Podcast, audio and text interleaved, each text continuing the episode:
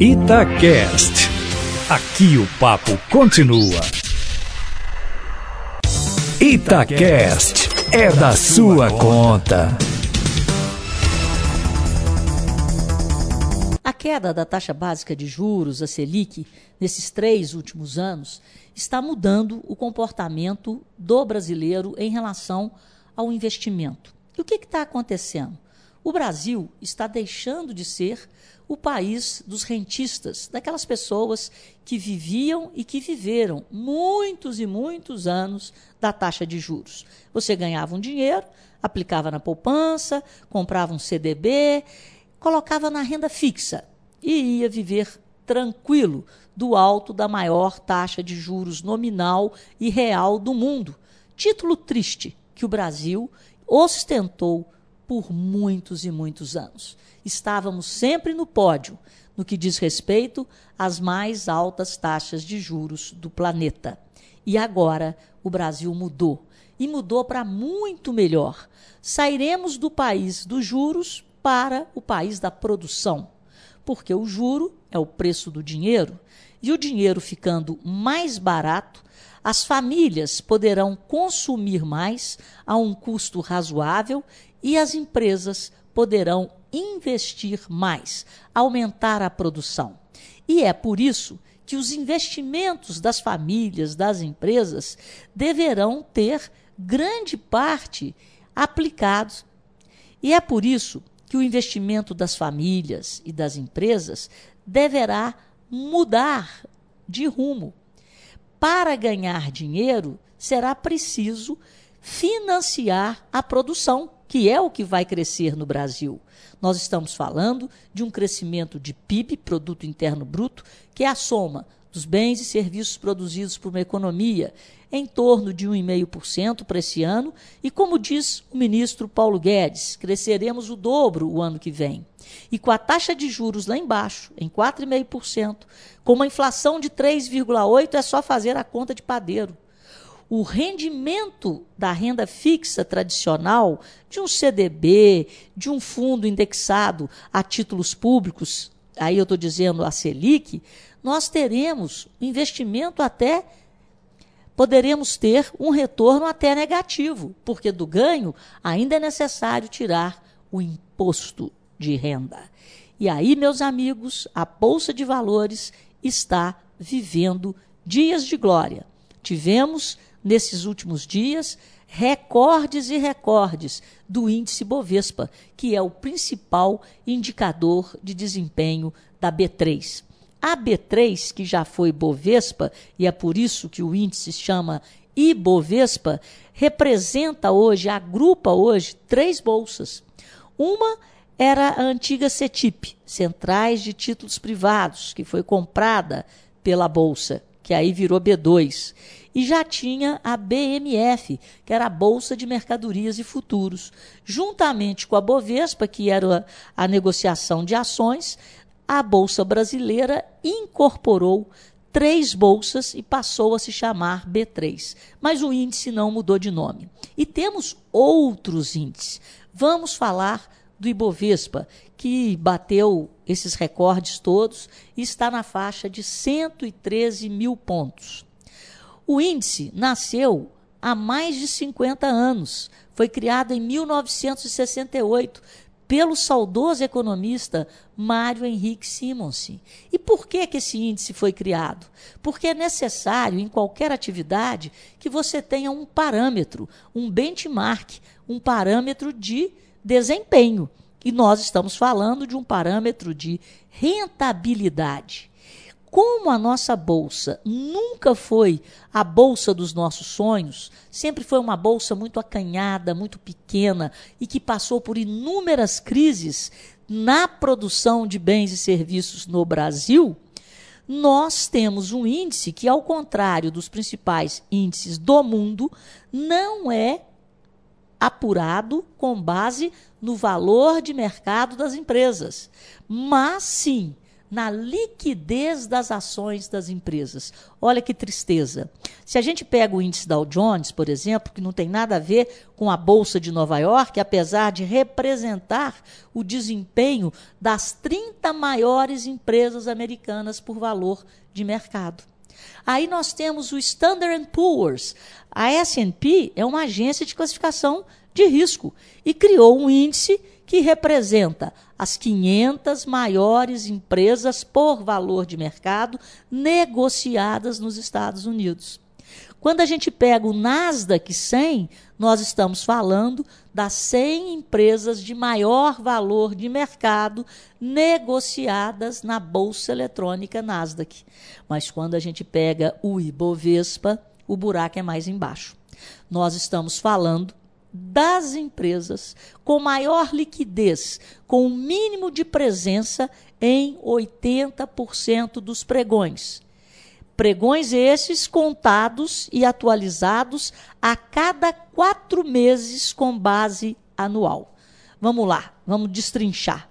De quatro em quatro meses, a Bolsa olha o desempenho das ações que fazem parte da carteira teórica do Ibovespa nos últimos 12 meses. As ações que preencherem esse critério básico, negociadas em no mínimo 80% dos pregões, passam a integrar a carteira do Ibovespa. Se alguma ação não preencher esse critério, ela é retirada do índice e é feito um novo balanceamento da carteira teórica do índice, tendo por base o número de negócios que aquela ação faz nos pregões. Então, a participação relativa, o peso de cada ação, está diretamente ligado ao volume negociado diariamente nos pregões da B3. Por isso, as ações com maior peso nesse índice são Vale, Petrobras e as ações de bancos. E outras estrelas começam a surgir. Com essa queda na taxa de juros, prestem atenção.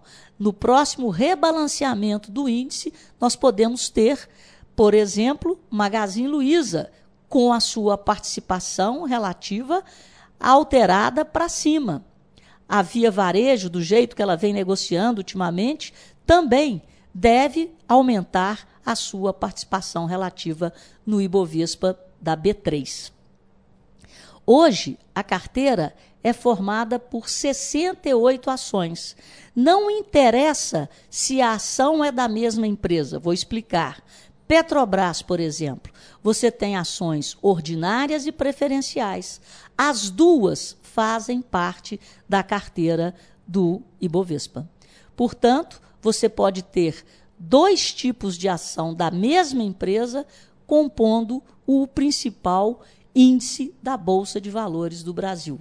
Só para vocês terem uma ideia, eu vou aqui falar para vocês quais são essas ações que fazem parte do índice. A última apuração quadrimestral que foi feita pela Bolsa e que vai valer até o final de dezembro deste ano contemplava as seguintes ações que eu vou falar para vocês em ordem alfabética.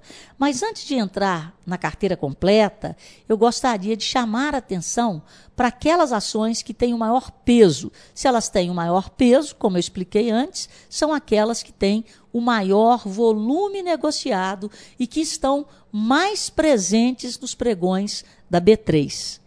A mais, a top top de todas, acreditem, é a ação do Itaú, um banco. Ela tem 9,19% de participação nessa carteira teórica que, se somada, chega a 100%. Em segundo lugar, vem a Vale, com 8,2%. Em terceiro lugar, o Bradesco, com 7,3% de participação relativa.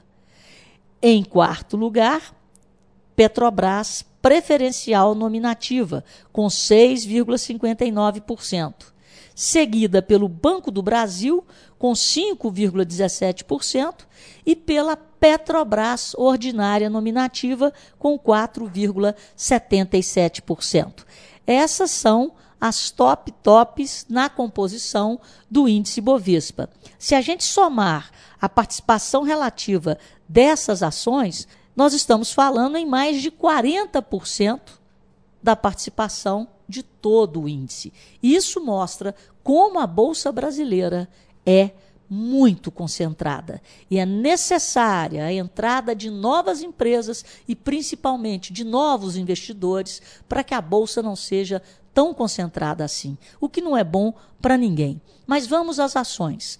Ambev, Azul, B3, a própria bolsa negociada em bolsa, Banco do Brasil, Bradesco, Bradesco ON e Bradesco PN. Aqui tem essa participação grande, são as ações do Bradesco preferenciais nominativas, que não dão direito a voto.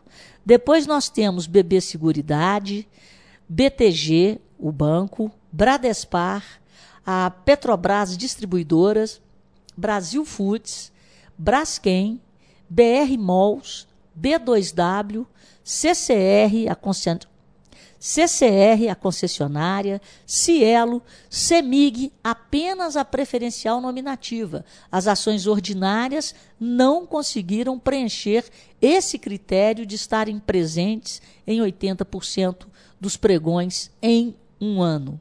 A Cogna, que é a antiga Croton, Cosan, Siderúrgica Nacional, CVC Brasil, Cirela, Eco Rodovias, Ende Brasil, Eletrobras, tanto a ordinária quanto a preferencial nominativa Série B, Embraer, Energias do Brasil, Equatorial, Fleury, Gerdau, Intermédica, Gerdau Metalurgia, Gol, Ipera, Iguatemi, Instituto de Resseguros do Brasil, Itaúsa, Itaú Unibanco, JBS, Clabin, Lojas Americanas, Lojas Renner, Magazine Luiza, Marfrig, MRV, Multiplan, Natura, Pão de Açúcar, Petrobras Ordinária Nominativa e Petrobras Preferencial Nominativa, Qualicop, Qualicorp, Raia Drogazil,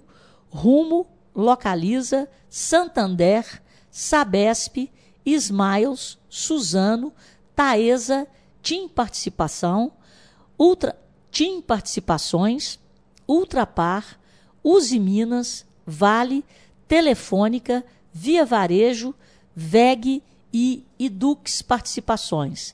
Eu gostaria de abrir mais um parênteses para falar do Santander. O Santander não é uma ação, é uma unit. E o que, que é uma unit? A unit é a composição de duas ações de classes diferentes da mesma empresa. Então, dentro da unit do Santander, vocês têm ações tanto ordinárias, com direito a voto, quanto preferenciais. Essa é a diferença da unit de uma ação normal.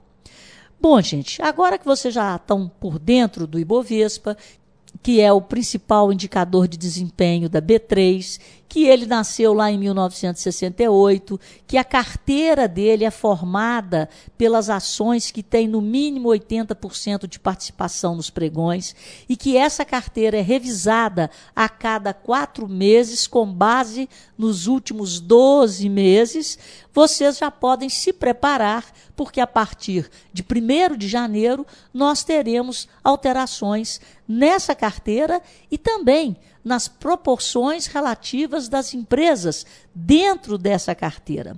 Se os senhores quiserem ver todos os dias, a B3 solta na sua página, que é www.b3.com.br, a carteira do Ibovespa. Itacast. Aqui o papo continua.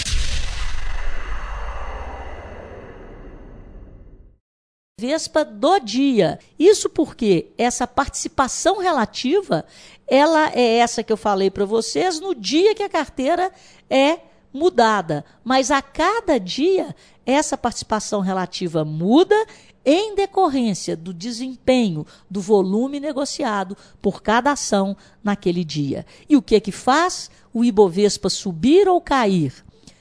O preço, a cotação dessas ações, componentes desse índice durante o dia. Na média, quando o Ibovespa sobe, é porque a maioria das suas ações desempenhou positivamente. Mas, como eu disse para os senhores, o desempenho do Itaú, da Vale, da Petrobras, do Banco do Brasil e do Bradesco afetam muito mais a variação do índice do que as outras ações, em função da grande participação relativa de cada uma dessas empresas na composição geral do índice. Era isso que eu tinha para falar para os senhores e que venham mais recordes. Quanto mais a bolsa sobe, mais as nossas empresas são valorizadas. E é por isso que é importante a gente acompanhar e analisar o desempenho do Ibovespa.